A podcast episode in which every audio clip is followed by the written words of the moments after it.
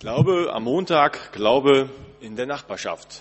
Ob in Deutschland oder Vietnam oder irgendwie verknüpft, der Nachbar in Vietnam in Deutschland. Unser Nachbar macht mir Sorgen, sag ich zu meiner Frau heute Morgen. Sonst immer fleißig, freundlich, nett, liegt er bis Mittag jetzt im Bett. Ist ungewaschen, nicht rasiert. Sag, was ist mit dem passiert? Er werkt auch nicht mehr froh im Garten, sitzt in der Kneipe und spielt Karten. Die Arbeit lässt er Arbeit sein, sonst abstinent trinkt er nun Wein. Ich frage ihn jetzt von Mann zu Mann, ob ich ihm dabei helfen kann.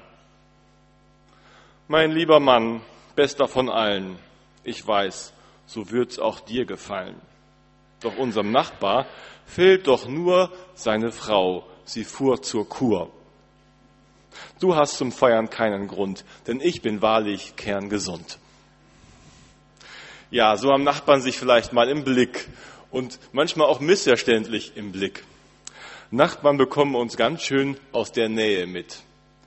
Im Sprüche 27, Vers 10, da heißt es, ein Nachbar in der Nähe ist besser als ein Bruder in der Ferne. Ich wünsche dir, Martin, dass du auch solche Nachbarn hast, wo du wirklich das so sagen kannst. So ein Nachbar ist mir wirklich ganz lieb und hilfreich jetzt auch, vielleicht auch noch manchmal mehr, konkreter zumindest, als wir Geschwister in der Ferne. Obwohl der Bruder in der Ferne ja auch wertvoll ist, das haben wir ja gerade schon gehört. Aber ein Nachbar in der Nähe ist besser auch vielleicht manchmal als ein Bruder in der Ferne. Sprüche 27. Ja, Nachbarn kommen uns ganz schön nahe, leben ganz schön nah an unserer Seite, näher als sonst irgendwer und sie können uns gut beobachten dabei. Sie sehen genau, wann du deinen Rasen mähst oder es eben auch nicht tust oder wie gepflegt dein Blumenbeet ist oder wie ungepflegt es ist. Sie kennen vielleicht auch den Inhalt deiner Mülltüten. Und wenn Sie die Pakete annehmen von dem Paketdienst für dich, dann ahnen Sie, was du vielleicht im Internet bestellt hast. Schon wieder Klamotten? Die Nachbarn kennen womöglich deinen Musikgeschmack wie kein anderer. Und sie wissen auch genau, wie laut du deine Musik hörst. Die Nachbarn sehen, wer bei dir ein- und ausgeht. Sie sehen, wann du ausgehst. Am Sonntagmorgen um Viertel vor elf pünktlich Richtung Gottesdienst. Oder sie kennen deinen Hauskreis, wenn sie zu Besuch kommen, beim Blick aus dem Fenster. Genauso wie sie all deine anderen Besucher gut kennen, wenn sie durchs Fenster schauen und sehen, wer da klingelt.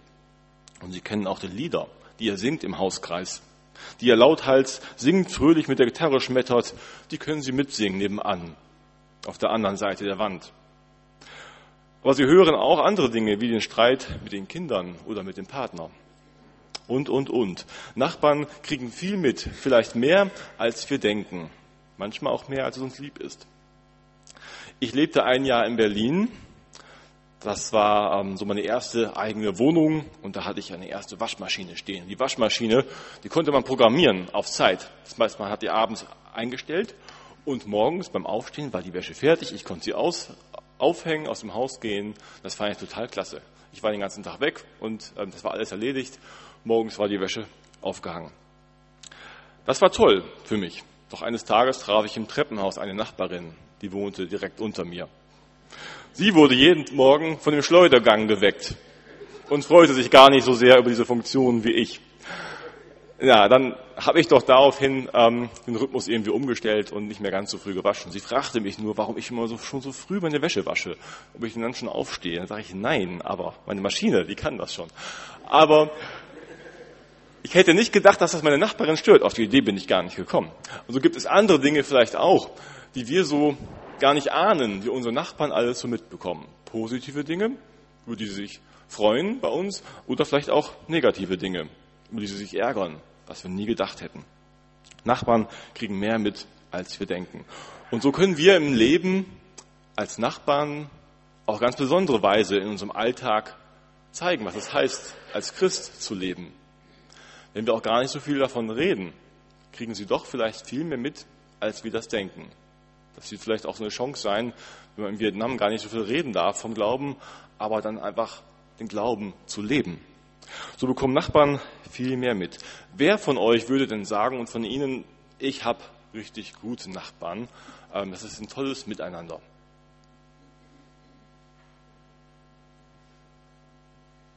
Ja, das sind äh, auf jeden Fall eine Menge. Wer von euch sagt denn auch, ich habe einen Nachbarn, ähm, den würde ich mir lieber in die Ferne wünschen? Ihr müsst auch nicht sagen, welcher. Also ein paar trauen sich, ein paar trauen sich vielleicht auch gar nicht zu melden. Ähm, es gibt ja solche und solche Nachbarn. Welche, die sind uns wie ein Freund und welche, die sind uns wie ein Feind. Darum soll es jetzt noch ein Stück gehen. Egal ob Freund, Freund oder Feind, ähm, wie wir so zu unseren Nachbarn stehen, ob wir froh sind über seine Nähe oder ob wir uns ärgern über seine Nähe, in jedem Fall ist es eine Herausforderung, eine Aufgabe für uns, auch hier Zeuge für Jesus zu sein. Zum einen der Nachbar als Freund. Daran freut Gott sich wenn unsere Nachbarn so werden, so sind wie Freunde. Das steht im Buch Sirach. Gibt es in der Lutherbibel nicht das Buch, aber in den jüdischen Schriften und in der katholischen Bibel und anderen Übersetzungen. Buch Sirach, da heißt es, an drei Dingen habe ich besondere Freude. Sie gelten bei Gott und beim Menschen als schön. Wenn Brüder einander gut verstehen, wenn Nachbarn gute Freunde sind und wenn Eheleute harmonisch miteinander leben. Also die Nachbarn als guten Freund, gute Freunde. Daran freut Gott sich, wenn das so gelingt. Manchmal entstehen Freundschaften ja einfach so, aber irgendwie gehören ja eben zwei Seiten dazu. Zum einen ist der Nachbar vielleicht freundlich, deswegen kann er mein Freund werden, aber zum anderen liegt es ja auch an mir, wie ich mich verhalte und da möchte ich gerade mal ansetzen, was die Bibel uns da so zu beschreibt. Das sind, habe ich festgestellt, oft so Nebensätze bei Geschichten, bei Erzählungen, ähm, wo das so nebenbei erwähnt wird. Zum Beispiel im Lukasevangelium von Elisabeth, die Mutter von Johannes dem Täufer, als sie erfahren hat, dass sie schwanger ist, wo sie ja gar nicht mehr damit gerechnet hat in ihrem hohen Alter. Da hat sie es ihren Freunden und Nachbarn, ihren Verwandten erzählt. Und dann heißt es in Lukas 1, und ihre Nachbarn und Verwandten hörten, dass der Herr große Barmherzigkeit an ihr getan hatte und freuten sich mit ihr. Und an einer anderen Stelle das Gleichnis vom verlorenen Schaf, wo der Hirte eins seiner Schafe sucht, dem nachgeht, es findet, nach Hause kommt, da heißt es, und wenn er heimkommt, ruft er seine Freunde und Nachbarn und spricht zu ihnen, freut euch mit mir, denn ich habe mein Schaf gefunden, das verloren war. Also Nachbarn werden ganz natürlich mit in Freude hineingezogen, die wir haben. Wenn wir uns über was freuen, dann dürfen wir es unseren Nachbarn sagen, dann sollen wir es unseren Nachbarn sagen, ihnen Anteil geben an das, worüber wir uns freuen. Und das kann ruhig sein, wie bei der Elisabeth, dass sie erfahren haben von der Barmherzigkeit, die Gott an ihr getan hatte. Dass wir eben so von der Freude erzählen, dass die Menschen erfahren, ja, der ist Gott dankbar. Wir können dabei ja auch sagen, dass wir Gott dankbar sind in unserer Freude. Das ist schon vielleicht ein kleines Zeichen. Und genauso können und sollen wir uns natürlich auch mitfreuen an dem, wo der Nachbar Grund zur Freude hat, so wie es die Nachbarn von Elisabeth eben getan haben. Sie haben sich mit ihr gefreut dass wir uns mitfreuen an dem, was bei ihm gelungen ist, wo es ihm gut geht, bei der Geburt eines Kindes, bei einem neuen Auto, bei einer neuen Arbeitsstelle oder was es da gerade so gibt. Und ich glaube, das Gleiche, was für die Freude so gilt, gilt auch für die traurigen Ereignisse im Leben, für Momente und Zeiten der Trauer, des Schmerzes, auch da Anteil zu nehmen und vielleicht auch zu geben. Dass wir Anteil geben von unserem Leben den Nachbarn und genauso auch Anteil nehmen an dem, was sie bewegt im Gespräch sind mit ihnen, sie im Blick haben und selbst was preisgeben von uns. Und dann gehört dazu natürlich auch Gemeinschaft zu haben. Spannend fand ich ja eine Stelle im Alten Testament, im zweiten Buch Mose. In der Bibel überhaupt ist die Tischgemeinschaft ja was Hohes. Da kommen Freunde zusammen. Feinde sitzen nicht zusammen an einem Tisch. Freunde sitzen da zusammen. Gemeinschaft am Tisch verbindet gemeinsames Essen. Und so ist es beim Passafest vorgeschrieben für das jüdische Volk. An dem Tag, an dem es sich erinnert an die Befreiung aus Ägypten und dann wird ein Lamm geschlachtet. Dann sollen sie das Lamm nicht alleine aufessen. Ähm, und wenn sie es nicht aufkriegen, dann, dann machen sie es den nächsten Tag nochmal warm, wie das bei uns vielleicht mit dem Sonntagsbraten ist. Die Reste werden am Montag gegessen. Nein, es muss alles aufgegessen werden. Und wenn sie das nicht schaffen, dann sollen sie zum nächsten Haus gehen bis sie genügend Leute zusammen haben, um das Lamm gemeinsam aufzuessen. Also die Nachbarn sollen eingeladen werden, um gemeinsam zu essen, damit sie Anteil haben an dem. So können wir Nachbarn einladen, mit ihnen Gemeinschaft haben. Tolle Beispiele, die ich jetzt hier so weiß, die mir einfielen, ist bei, ich habe es nicht gefragt ob ich das sagen darf, aber das ist ja was Positives. Ähm, bei, bei Lehmanns, bei äh, Manfred und Christina, dieses Lutherfeuer, wo die Nachbarn einfach eingeladen werden, dazukommen am Reformationstag, schon seit einigen Jahren zum Feuer. Und ähm, ja, das ist einfach eine gute Zeit und eine gute Möglichkeit, Nachbarn mit in was einzubeziehen. Oder ich denke gerade an Heike Pünner, die ihre Nachbarn zum Kaffee mal einlädt. Ähm, das sind so besondere Dinge, die man vielleicht sehen kann und wo wir uns nochmal Beispiel nehmen können und vielleicht selbst kreativ werden, was bei uns so passen könnte. Und vielleicht macht ihr auch noch Sachen, die ich noch gar nicht weiß. Also Gemeinschaftssuche mit Nachbarn, sie einbeziehen ins Leben. So versuchen, sie als Freund zu gewinnen, freundlich mit ihnen umzugehen. Aber es gibt ja nun Nachbarn, das ist so die andere Seite jetzt, die uns eher wie ein Feind vorkommen. Nachbarn, die uns das Leben schwer machen, die bei uns, vielleicht in der ganzen Nachbarschaft, total unbeliebt sind. Solche Typen gibt es, glaube ich, fast überall in irgendwelchen Siedlungen. Ähm, denkt an einen, den hatten wir mal als Nachbar nicht hier in Barmstedt. Ähm, der hat regelmäßig geguckt, wenn Besuch da war, haben die richtig geparkt. Wenn nicht, gleich Nummernschild aufgeschrieben, oder auf sie zugegangen, die Leute mal so richtig so Schnecke gemacht, dass sie jetzt mal richtig parken sollen.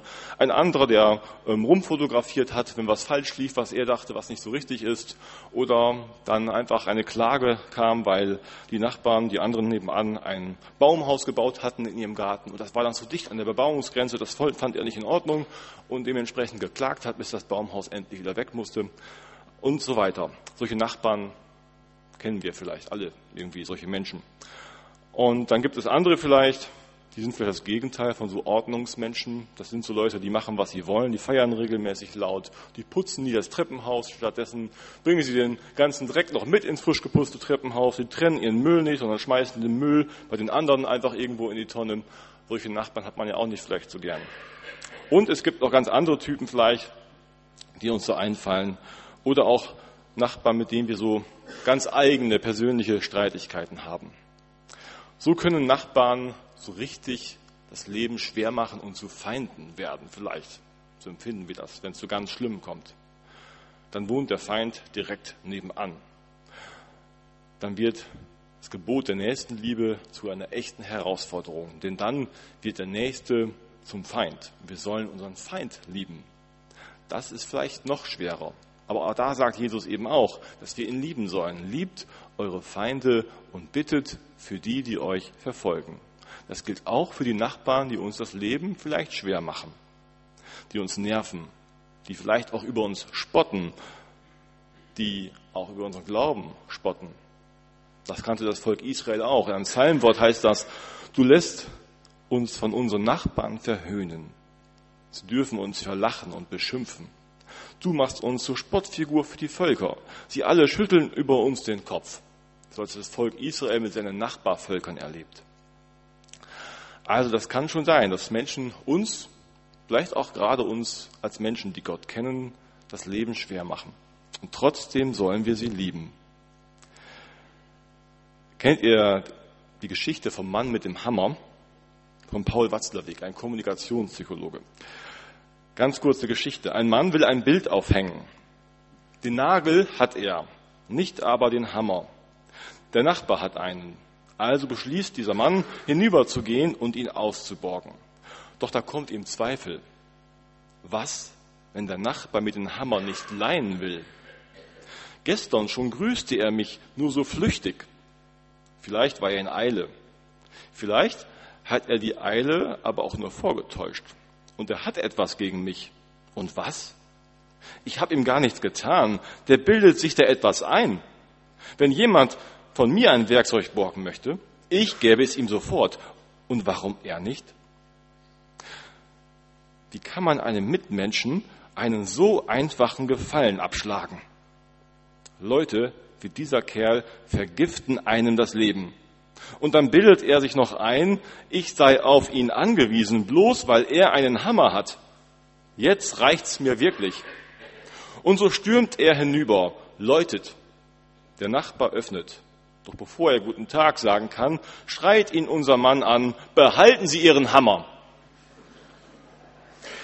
Manchmal ist es vielleicht auch so, dass die Menschen irgendwie auch einen Grund haben, warum sie gerade unfreundlich sind warum sie uns gegenüber nicht ganz so viel Liebe entgegenbringen.